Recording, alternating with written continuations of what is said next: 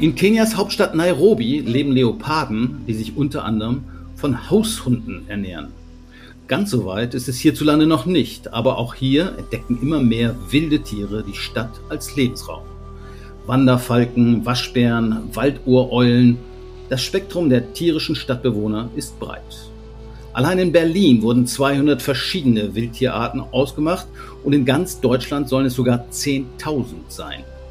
Über einige dieser Landflüchtlinge wollen wir heute in Überleben reden. Und zwar mit Albert Wodke, der beim WWF das Flächen-Naturschutzprogramm leitet.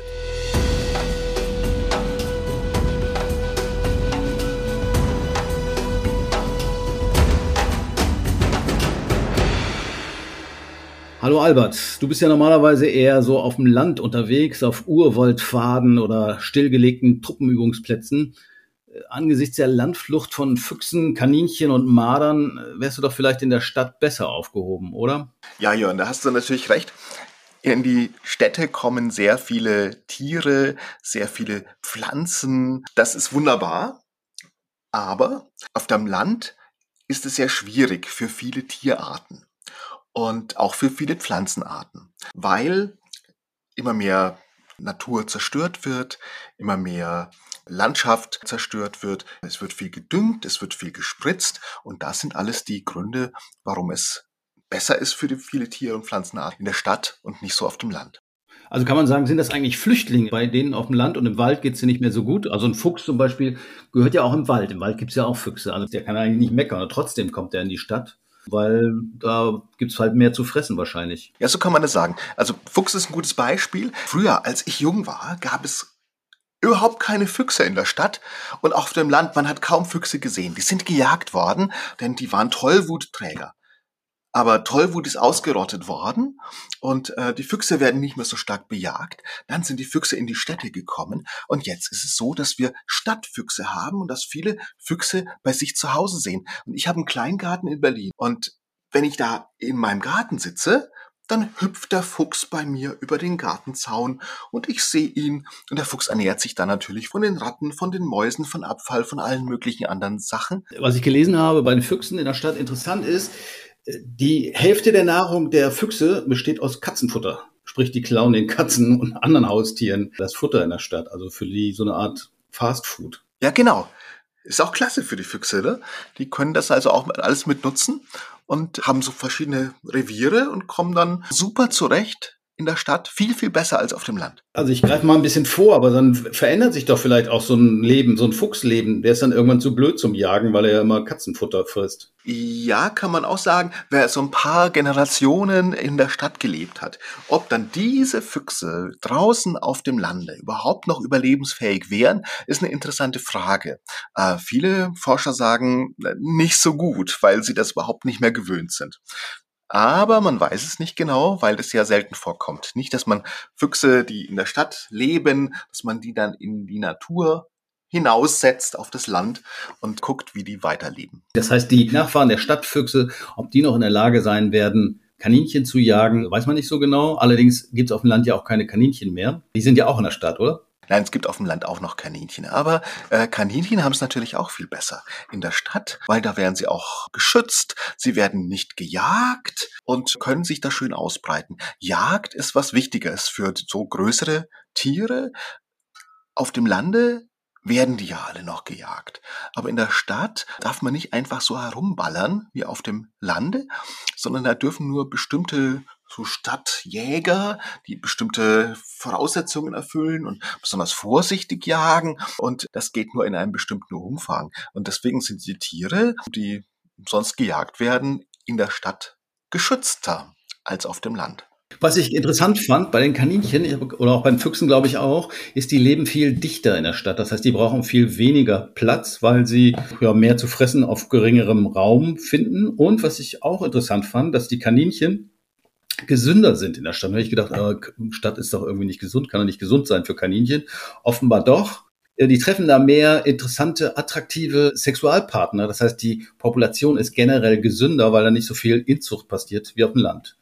Ist fast so wie bei Menschen, oder? Genau, Stadtluft macht frei, es ist schön, ähm, sehr vielgestaltig und es gibt ja wahnsinnig viel auch zu fressen und wahnsinnig viel anzugucken und wahnsinnig viel zu buddeln und es betrifft also nicht nur die Kaninchen, sondern viele andere Arten, dass das sehr, sehr schön ist in der Stadt, weil es so vielgestaltig ist und auf dem Lande ist es teilweise eintöniger geworden, eben wegen dieser ausgeräumten Agrarlandschaft, die wir da sehen, ähm, weil immer mehr gespritzt wird, immer mehr gedüngt wird und so weiter. Ich meine, in Corona-Zeiten hat man sich ja auch schon so ein bisschen dran gewöhnt. Da kamen ja plötzlich so marodierende Affenhorden in Thailand, Pumas in Santiago de Chile, Delfine vor Venedig. Die kamen ja wahrscheinlich in die Nähe der Menschen, weil es da so ruhig war. Das kann man ja von den Stadttieren, die sich inzwischen an das Stadtklima gewöhnt haben, wahrscheinlich nicht sagen. Die, die stört das nicht, dass hier ordentlich Radau ist und Autoverkehr und ähnliche Geschichten. Genau, das stört viele nicht. Ne? Also richtig, also äh, in Corona-Zeiten, diejenigen, die sich gestört gefühlt haben, die sind dann häufiger gekommen. Zum Beispiel die Delfine vor Venedig und so weiter. Aber es gibt ja viele Arten, die brauchen es nicht unbedingt ruhig, sondern die brauchen ihre wichtigen Lebensansprüche. Also nehmen wir zum Beispiel mal den Wanderfalken. Ein wundervoller, toller Vogel, der schnellste Vogel im Reich der Tiere. Also im Sturzflug unglaublich schnell. Also toller Vogel, war so gut wie ausgerottet durch die Pestizide der Menschen. Und dann hat man den beschützt. Noch als ich jung war, hat man so Wanderfalkenhorste beschützt und geguckt, dass nicht irgendwie geräubert wird, dass irgendjemand kommt. Und heutzutage ist es so, dass der Wanderfalke sich zum Glück weiter ausgebreitet hat und kommt jetzt auch in vielen Städten vor. Und sein natürlicher Lebensraum ist Felsenlandschaft Landschaft, wo er dann Tauben jagt und irgendwelche anderen Vögel aus der Luft. Und ähm, in der Stadt hat er das auch alles, ja. Der hat dann also Kirchtürme oder Rathäuser in Berlin im Roten Rathaus, brütet seit vielen Jahren erfolgreich der Wanderfalke. Ist das ein Jäger oder ist der auch Aas oder irgendwelchen Müll? Das ist ein Jäger. Der Wanderfalke ist ein Jäger, ja. Der holt sich Ratten und sowas. Vor allen Dingen äh, aus der Luft fängt er sich Tauben und andere Vögel. Weil er so schnell ist in der Luft, ja, kann er also so den Tauben hinterher und fängt sie dann zum Beispiel, indem er dann nicht nur von, von oben kommt, sondern er wirft sich dann auf den Rücken und von unten fasst er dann die Taube, die gar nicht so schnell weiß, wer denn da kommt, ja. Also der ist wirklich ein wahnsinnig toller Jäger. Und das ist also ein Beispiel, aber auch andere, zum Beispiel der Uhu oder verschiedene andere Arten, die früher nur auf dem Lande vorgekommen sind, äh, haben jetzt schon ihren Schwerpunkt in der Stadt. Da kommt vielleicht auch noch dazu, hast du erwähnt, die Landschaft ist umgestaltet worden durch die Landwirtschaft. Klar, das ist passiert aber nicht erst seit gestern, sondern schon seit, ja, sagen wir mal, 50 Jahren mindestens. Es gibt aber ja auch so Tiere, die vom Land weggegangen sind, weil eben weniger Landwirtschaft da ist. Also ich denke jetzt zum Beispiel an Sperlinge. Also wir hatten früher einen Hühnerstall, da waren immer jede Menge Sperlinge, weil die Spatzen das Hühnerfutter haben wollten. Heute auf dem Land sieht man relativ wenig. Die fliegen dann lieber zur Mensa von den Studenten äh, und holen sich da die Essensreste. Ist das auch ein Trend? Das ist auf jeden Fall auch ein Trend. Ja. Also generell kann man sagen, dass in den Städten das Leben zunimmt und auf dem Lande abnimmt oder abgenommen hat. Und das betrifft die Vögel, das betrifft die Insekten, das betrifft die Pflanzen. Ja, also das ist ein, ein genereller Trend, der sich so fortsetzt in den letzten 20, 30 Jahren. Ne, vor allen Dingen durch die Pestizide, die auf dem Lande versprüht werden, durch die große Düngung, dadurch, dass die Hecken beseitigt wurden, dass große Felder geschaffen wurden und so weiter. Und dass in der Stadt dann immer mehr Wert auf Grün und Grünanlagen gelegt wurde. Ne, viele Städte sind ja äh, recht grün Berlin beispielsweise, aber auch äh, viele, viele andere Städte, Großstädte, die also große Grünanlagen haben, die Kleingartenanlagen haben, äh, die also wirklich eine Vielfalt von Lebensräumen haben, die dann auch äh, genutzt werden können, wenn eben nicht mehr gespritzt wird mit chemischen Insektenvernichtungsmitteln und anderen Mitteln. Und das ist ja zum Glück in den Kleingärten zum Beispiel verboten in Deutschland. Einsatz von Pflanzenschutzmitteln ist ja in den letzten 20 Jahren, zumindest in Deutschland, nicht unbedingt mehr geworden. Ich denke, was was ich früher TDT oder wie das Zeug hieß, was zum Beispiel die Seeadler mehr oder weniger ausgerüttet hat oder äh, sehr reduziert hat, weil die Eierschalen so dünn wurden, dass die nicht mehr vernünftig ausgebrütet werden konnten. Das ist doch tendenziell eher weniger geworden auf dem Land, oder sehe ich das falsch? Genau, das ist weniger geworden auf dem Lande. Und das also zum Beispiel DDT oder andere Giftstoffe, das ist weniger geworden. Und deswegen konnten diese Tierarten sich ausbreiten und sie konnten sich dann auch in die Städte ausbreiten, weil sie dort auch nicht gejagt und nicht verdrängt wurden und im Gegenteil gute Möglichkeiten gefunden haben. Die biologische Vielfalt in den Städten ist zum Teil schon höher als auf dem Land aus diesen genannten Gründen. Und es ist eine wichtige Herausforderung, auf dem, nicht nur auf dem Landes, sondern auch in der Stadt die biologische Vielfalt zu erhalten. Beispiel wieder Berlin. 150 Vogelarten kommen in Berlin vor. Ja, das ist die Hälfte des Brutvogelbestandes in ganz Deutschland, die in so einer kleinen, also relativ kleinen Stadt wie Berlin vorkommen. Ja. Okay, ich hatte neulich mal einen Grünspecht im Garten. Ist das normal? Ich hatte noch nie vorher einen gesehen. Ja, Grünspecht ist auch toll, dass man ihn mal im Garten findet. Also es gibt wirklich viele Arten, die eben darauf angewiesen sind, auf die verschiedenen Lebensräume. Ich habe einen Kleingarten in Berlin und bei mir im Kleingarten, da brütet immer ein Gartenrotschwanz. Der ist unglaublich selten geworden in Deutschland. Und zwar, weil der eine Vielgestaltigkeit der Lebensräume braucht. Der braucht ähm, große Bäume, der braucht Hecken, der braucht viele Insekten und das findet er in unserer Kleingartenanlage vor. Und die sind also bundesweit extrem selten geworden, aber bei uns in der Kleingartenanlage überall, ja. Und das ist total fantastisch, ja. Aber wenn diese Tiere so kommen, dann gibt es auch immer mal wieder Konflikte. Müssen wir erst wieder lernen, mit den Tieren auch klarzukommen? Ja, ich glaube, wir müssen das wieder lernen, mit den Tieren klarzukommen. Viele kennen die Tiere ja gar nicht mehr. Und wenn sie dann zu ihnen kommen, in die Städte. Viele sind überrascht, wenn sie mal einen Waschbären sehen oder wenn sie Füchse sehen, die danach vor ihnen kommen. Daran müssen sich die Leute gewöhnen und das ist aber auch etwas Schönes, dass man in der Stadt dann auch diese Vielfalt von Tieren, auch von Pflanzen sehen kann, auch erleben kann und sehen kann, welche Vielgestaltigkeit es gibt und auch wie bedroht die Natur ist. Man kann ja nur schützen, was man kennt.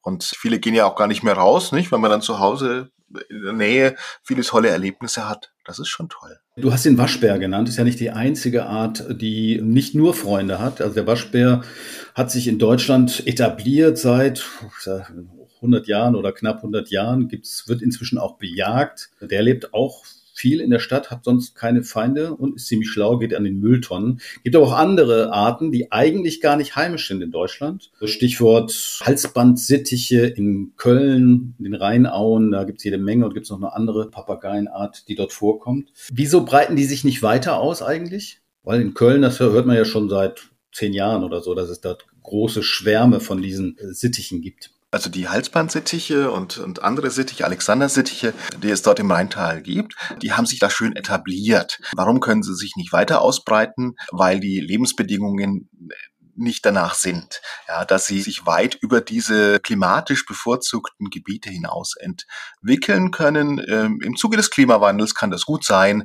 dass sie dann auch woanders hin sich noch ausbreiten. Also nach Düsseldorf schaffen sie es schon nicht mehr.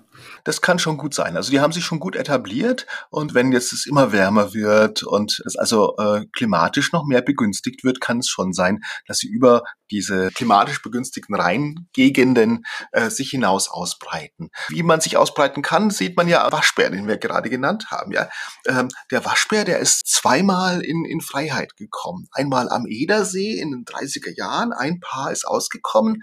Zur Pelzzucht sind die gezüchtet worden. Und dann bei Strausberg bei Berlin im Zweiten Weltkrieg, ja, sind auch welche entkommen. Und aus diesen wenigen Tieren haben sich jetzt also Hunderttausende in ganz Deutschland ausgebreitet, sind überall in den Wäldern, aber eben auch in den Städten. Und das hat sich unglaublich fortgebreitet und man kriegt die nicht mehr weg. Aber die, die Dichte der Waschbärpopulation ist immer noch in Hessen und in Brandenburg am stärksten. Es hat, dauert also dann doch eine ganze Weile offenbar, bis die sich gleichmäßig verteilen im Land. Ja, das dauert natürlich, bis sie sich gleichmäßig verteilen. Aber es gibt schon also wirklich überall äh, Waschbären. Zu Zehntausenden werden sie gejagt in Deutschland. Aber äh, dort, wo sie dann erlegt werden, dann merkt man, dass sie sich noch mehr verbreiten und noch zahlreicher werden, weil die Waschbären, die verbleiben, dann noch mehr Kinder haben und sich dann noch mehr ausbreiten. Also das ist sehr schwierig, solche Arten, die sich dann mal eingefunden haben, ähm, die wieder loszuwerden. Und ähm, auch in den Städten ist das natürlich so, dass da viele Arten kommen, die eigentlich ihre Heimat in anderen Gegenden haben. Beispielsweise Pflanzen. Also der Bereich, wo am allermeisten Pflanzen auf einem Quadratkilometer vorkommen, ist der Hamburger Hafen weil dort aus aller Welt die Schiffe kommen und mit den Schiffen und mit den Containern kommen auch Samen und dort gibt's also die floristisch reichhaltigste Gegend in ganz Deutschland und bei anderen Häfen ist es ganz genauso, ja.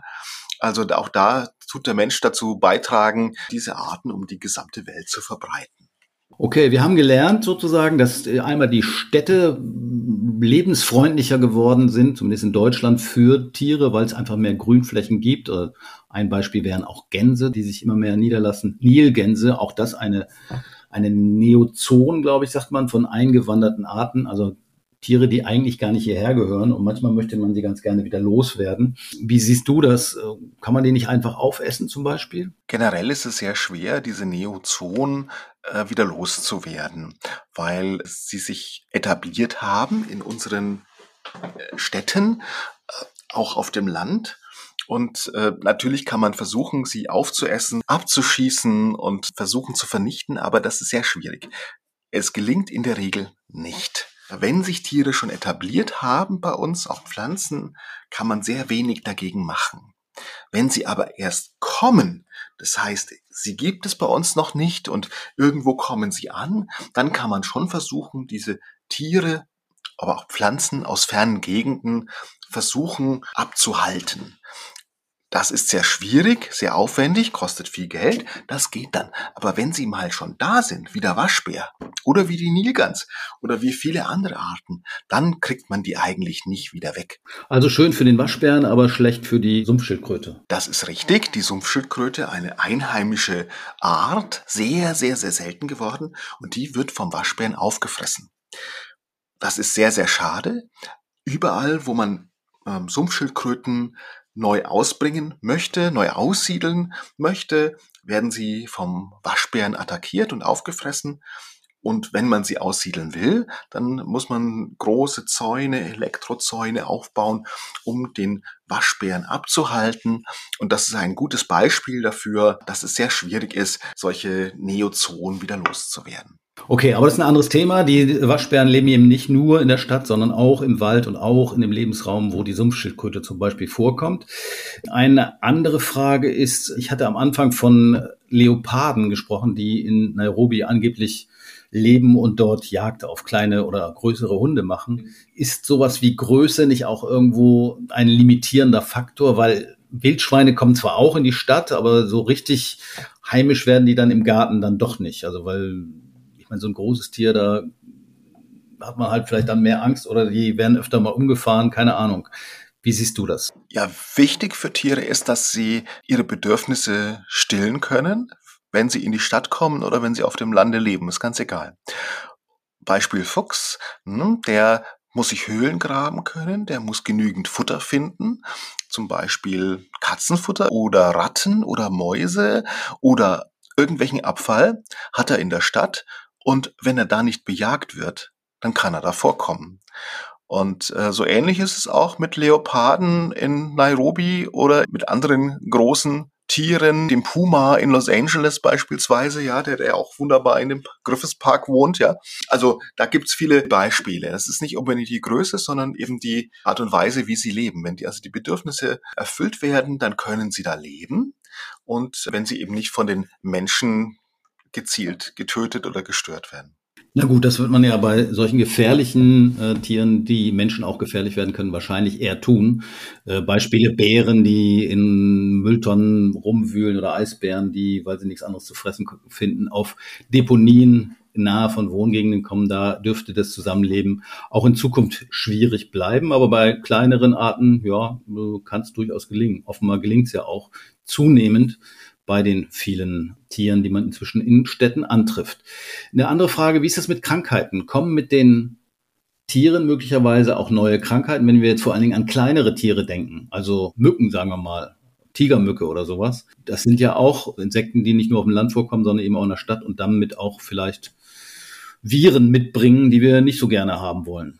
Ja, generell ist das schon ein Problem weltweit, dass der Mensch durch seine Städte, durch äh, die Besiedelung immer näher an die Natur heranrückt und äh, dass auf die Weise immer mehr Zoonosen, wie jetzt im Covid oder Ebola oder AIDS oder so und so weiter, ja, dass das dann viel leichter überspringt. Das ist weltweit ein großes Problem, ja, durch diese Verstädterung. Aber in Deutschland, wenn wir mal bei uns zurückkommen, das ist eher, eher weniger, ja, dass dann Arten, die vorher vorher noch nicht da waren, zu uns kommen können, um dann Krankheiten zu bringen. Das gibt es in Deutschland auch, Beispiel Tigermücke, aber diese Tigermücke ist ja überall. Ja? Die ist ja nicht nur in den Städten, sondern die kommt ja dann flächendeckend an geeigneten Stellen vor. Das ist ein Problem. Was anderes, was ich gelesen habe oder was ich mir auch vorstellen kann, ist es ja bei Arten, die sich oft und schnell reproduzieren, also schnelle, dass dann auch die Evolution schneller geht kann ich mir durchaus vorstellen. Ich habe von Schnecken gelesen, die, weil es in der Stadt wärmer ist als auf dem Land,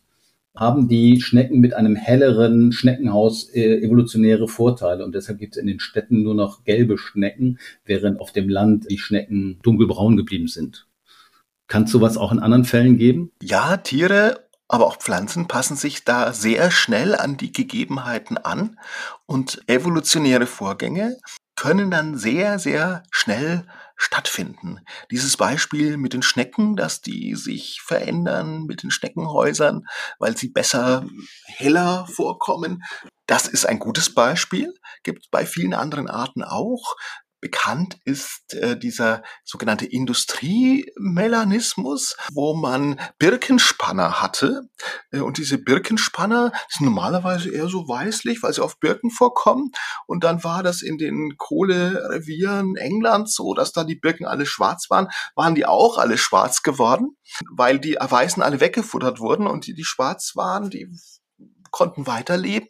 Und als dann diese Ausstöße aus der Kohle, also diese Rauchschwaden, als es immer weniger wurde, ähm, dann wurden sie wieder weißer, weil die Birke, wo sie sich dann darauf niedergelassen haben, dann auch wieder weiß wurde, ja. Ich hatte auch von Amseln gelesen, dass die Stadtamseln schon anders sind als die Amseln auf dem Land. Ich weiß gar nicht, ob die irgendwie etwas kleinere Flügel hatten oder irgendwie anders singen, weil auch, ich glaube, die Vögel passen sich auch an den Verkehr an, weil es tagsüber so laut ist, äh, singen sie dann lieber nachts oder so ähnlich. In Australien habe ich äh, sogar von Vögeln gehört, die die Sirenen von Feuerwehrautos äh, nachahmen, traurigerweise. Also durchaus scheint da einiges in Bewegung zu kommen und die Landflucht der Tiere scheint das ja zu beschleunigen. Ja, unbedingt. Also da gibt's auch interessante Beobachtungen, gerade bei den Vögeln, die in der Stadt sehr viel lauter singen, um den Verkehr zu übertönen. Das ist also überall belegt auf der ganzen Welt. Ja, über viel Verkehr und so, müssen die Vögel lauter singen, sonst werden sie auch nicht gehört.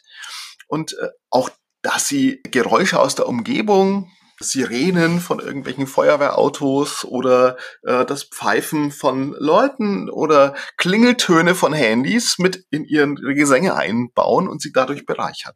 Das ist also vielfach belegt und es machen viele Vogelarten auf der ganzen Welt. Es gibt ja auch einen neuen Trend, nämlich in der Stadt Nutztiere zu halten. Also von Bienen angefangen bis zu Hühnern, die äh, neuerdings man sich auch mieten kann für einen Monat oder zwei, damit die Kinder mal die Erfahrung machen mit Hühnern.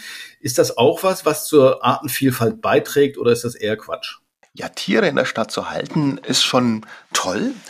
Gerade wenn man äh, seltene Nutztierrassen hält, gerade bei den Hühnern gibt es ja sehr viele seltene Nutztierrassen, die kann man sich schön halten und gucken, dass man diese vermehrt. Ja. Und wenn es eingepasst ist in, eine, in städtische Ökosysteme, ja, wenn die Schafe beispielsweise dann schön den Rasen kurz fressen und dafür sorgen, dass dann also eine schöne natürliche Weide entsteht, die wiederum viele Arten Lebensraum gibt, das kann schon gut sein, ja. Naja, über die Hühner freut sich vor allen Dingen der Wanderfalke, der Habicht und der Fuchs wahrscheinlich. Unbedingt. Für den Habicht ist ein Huhn auch eine wahre Delikatesse. Das Stichwort Bienen, was ist davon zu halten, dass viele Leute anfangen, in der Stadt Honig zu produzieren? Ja, Imkerei in der Stadt ist ein neuer Trend. Das ist super, weil die Leute sehen, ja, wie leben die Bienen mit den Bienen und weil die, die Bienen ja als Bestäuber tätig sind. Äh, das braucht man natürlich auch in der Stadt, egal ob man einen Obstbaum hat oder ob man irgendwelche anderen Dinge anbaut. Da ist es toll, dass man Bienen hat. Und schön, wenn es Leute gibt, die Bienen halten. Aber sind da nicht Wildbienen viel wichtiger als sozusagen die Hobbybienen der Hobbyimker? Also beides. Also Wildbienen sind natürlich sehr, sehr wichtig. Wir haben 560 Wildbienenarten in Deutschland. Viele davon können auch in der Stadt vorkommen, kommen in der Stadt vor, wenn wir ihnen geeignete Bedingungen schaffen, im Garten, im Kleingarten oder rund um die Häuser. Aber Bienenstöcke haben schon auch durchaus ihren Wert. Und das ist also sehr schön, wenn Leute dann auf den Dächern oder in den Gärten anfangen zu imkern. Es müssen halt immer genügend Blüten da sein. Okay. Dafür können wir auch sorgen, indem wir die richtigen Pflanzen pflanzen. Du hast gesagt, du hast einen Kleingarten. Was kann man tun als Kleingartenbesitzer, um dem Großstadtdschungel noch was Gutes zu tun? Und was sollte man vermeiden, wenn man mit den Tieren in der Stadt auskommen möchte? Je wilder ein Garten, desto besser ist es. Wenn man viele wilde Ecken hat, wenn man äh, Brennnesseln in seinem Garten hat, beispielsweise, an der Brennnessel leben 36 einheimische Schmetterlingsarten. Zwölf Schmetterlingsarten wie Tagpfauenauge, kleiner Fuchs, andere, viele andere leben nur an der Brennnessel. Wenn es also keine Brennnessel mehr gibt, weil man die als Unkraut ausrupft, dann gibt es auch diese Arten nicht mehr.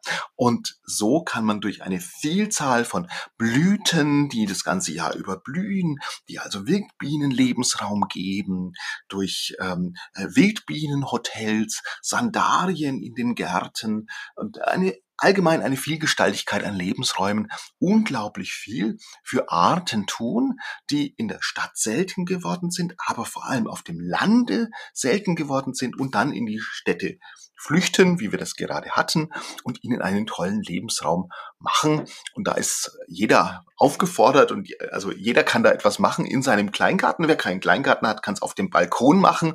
Und wer keinen Balkon hat, der kann bei sich vorm Haus auf der Baumscheibe Pflanzen säen und sich da kümmern um die Bäume. Also es gibt für jeden schöne Möglichkeiten, da etwas zu tun. Wer jetzt immer noch nicht genug hat von unseren tierischen Mitbewohnern in der Stadt, kann sich natürlich bei einer WWF-Erlebnistour selbst auf Spurensuche begeben. Wir bieten Exkursionen in die Natur an und sind dabei unter anderem in Berlin auf der Spur von Fuchs und Wildschwein. Einen Überblick über die Ausflüge, Orte und Termine findet ihr auf unserer Homepage unter Naturschutz hautnah mit dem WWF die Natur entdecken den genauen Link findet ihr auch in den Show Notes zu diesem Podcast. Vielen Dank, Albert. Das war unsere Episode von Überleben, diesmal zum Thema Tiere in der Stadt. Mein Name ist Jörn Ehlers. Ich bedanke mich fürs Zuhören und bis zum nächsten Mal beim Überleben Podcast des WWF.